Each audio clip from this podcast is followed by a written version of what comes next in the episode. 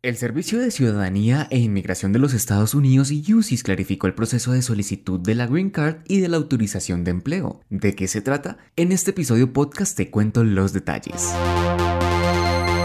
El Camino de los Inmigrantes y el abogado Quiroga traen para ti las noticias de inmigración más relevantes de esta semana. Aquí están nuestros titulares.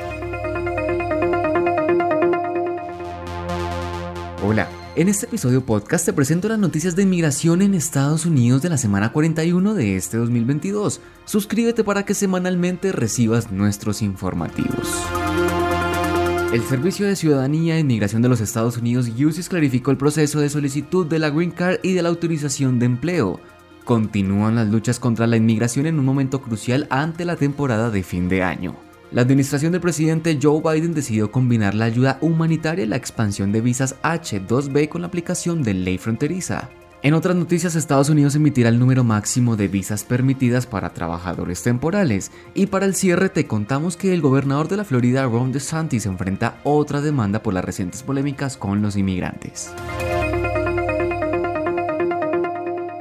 Comenzamos con las noticias porque el Servicio de Ciudadanía e Inmigración de los Estados Unidos UCIS clarificó el proceso de solicitud de la Green Card y de la autorización de empleo. Tatiana López. Así es, Juan. Ante las dificultades y las confusiones que se han presentado en los procesos migratorios, el UCIS está en proceso de recordarle a los solicitantes de la Green Card que pueden enviar la documentación para la autorización de empleo. Esta sería procesada de manera prioritaria. Asimismo, aclara que los peticionarios de la Green Card recibirán notificaciones por separado de cada proceso esto se hace para facilitar el trabajo de los oficiales al momento de determinar una asignación de residencia. Recordemos que en este momento los tiempos de procesamiento están tardando alrededor de 11 meses. Gracias Tatiana. En otras noticias continúa la lucha contra la inmigración en un momento crucial ante la temporada de fin de año. Los detalles, Valentina Vera. Los defensores de los derechos de los inmigrantes alegan que desde el Capitolio no se ha aprobado ninguna legislación en materia de inmigración, situación que afecta ampliamente a grupos de inmigrantes como los Dreamers, especialmente después de que la semana pasada se determinara que el programa DACA es ilegal. Por otra parte, las personas que han llegado al país buscando protección política tampoco han resuelto su situación. Los trabajadores de alta tecnología, trabajadores agrícolas y otros grupos de inmigrantes han manifestado su descontento ante la falta de progreso en su caso y solicitan que a nivel político haya una pronta respuesta que pueda garantizar el respaldo del gobierno a su causa. Del mismo modo, se esperan avances migratorios por parte del Congreso antes de que finalicen las sesiones el 3 de enero del próximo año. La administración del presidente Joe Biden decidió combinar la ayuda humanitaria y la expansión de visas H2B con la aplicación de la ley fronteriza, ¿De qué se trata, Daniela Villarríos? La Asociación Americana de Abogados de Inmigración, EILA, y el Consejo Estadounidense de Inmigración se han pronunciado frente al plan de respuesta de Venezuela del presidente Joe Biden, ante la alta cifra de migrantes venezolanos que han llegado al país y el programa de libertad condicional para proteger hasta 24 mil personas. Se ha ampliado el programa de visas de trabajadores temporales H2B, añadiendo casi 65 mil, de las cuales 20 mil están reservadas para Haití, Honduras, Guatemala y El Salvador. A la vez, se ha implementado una aplicación que mantiene en México a los inmigrantes venezolanos que cruzan la frontera sin una orden previa, bajo el título 42 desarrollado durante la pandemia. Sin embargo, el EILA insta al presidente Biden a hacer más por los inmigrantes en el país, siguiendo el ejemplo del programa Unidos por Ucrania. Señalan además que el programa de libertad condicional y los permisos de trabajo son el camino correcto para ello. Gracias, Daniela. En otras noticias, Estados Unidos emitirá el número máximo de visas permitidas permitidas para trabajadores temporales. Vanessa López. Al parecer, el Departamento de Seguridad Nacional emitirá por primera vez la cantidad máxima de visas de trabajadores permitidas por ley este año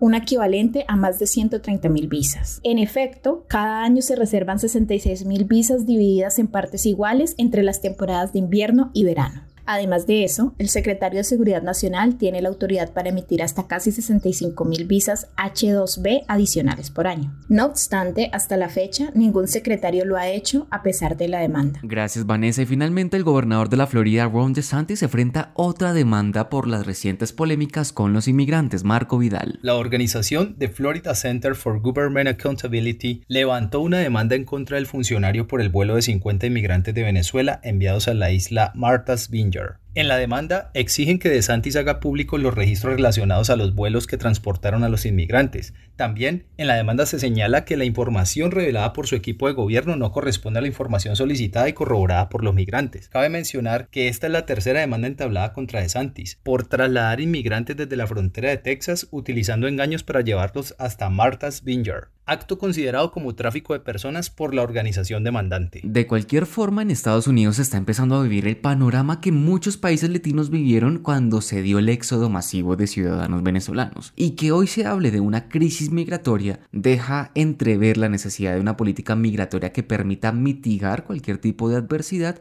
en medio de esta situación. Este ha sido el resumen informativo de la semana número 41 de este 2022 que el abogado Héctor Quiroga y el podcast El Camino de los Inmigrantes han traído para ti. Recuerda seguir al abogado en todas las redes sociales como arroba abogado Quiroga. No olvides compartir este episodio podcast para que toda la comunidad de inmigrantes se mantenga informada y al tanto de los temas más importantes que nos interesan como inmigrantes en Estados Unidos. Recuerda suscribirte para que semanalmente recibas nuestro más reciente episodio. Hasta la próxima semana. Los Inmigrantes y el abogado Quiroga presentaron las noticias de inmigración más relevantes de esta semana. Recuerda seguirnos en nuestras redes sociales para mantenerte actualizado. No olvides suscribirte a nuestro podcast y activa las notificaciones para recibir nuestro próximo episodio.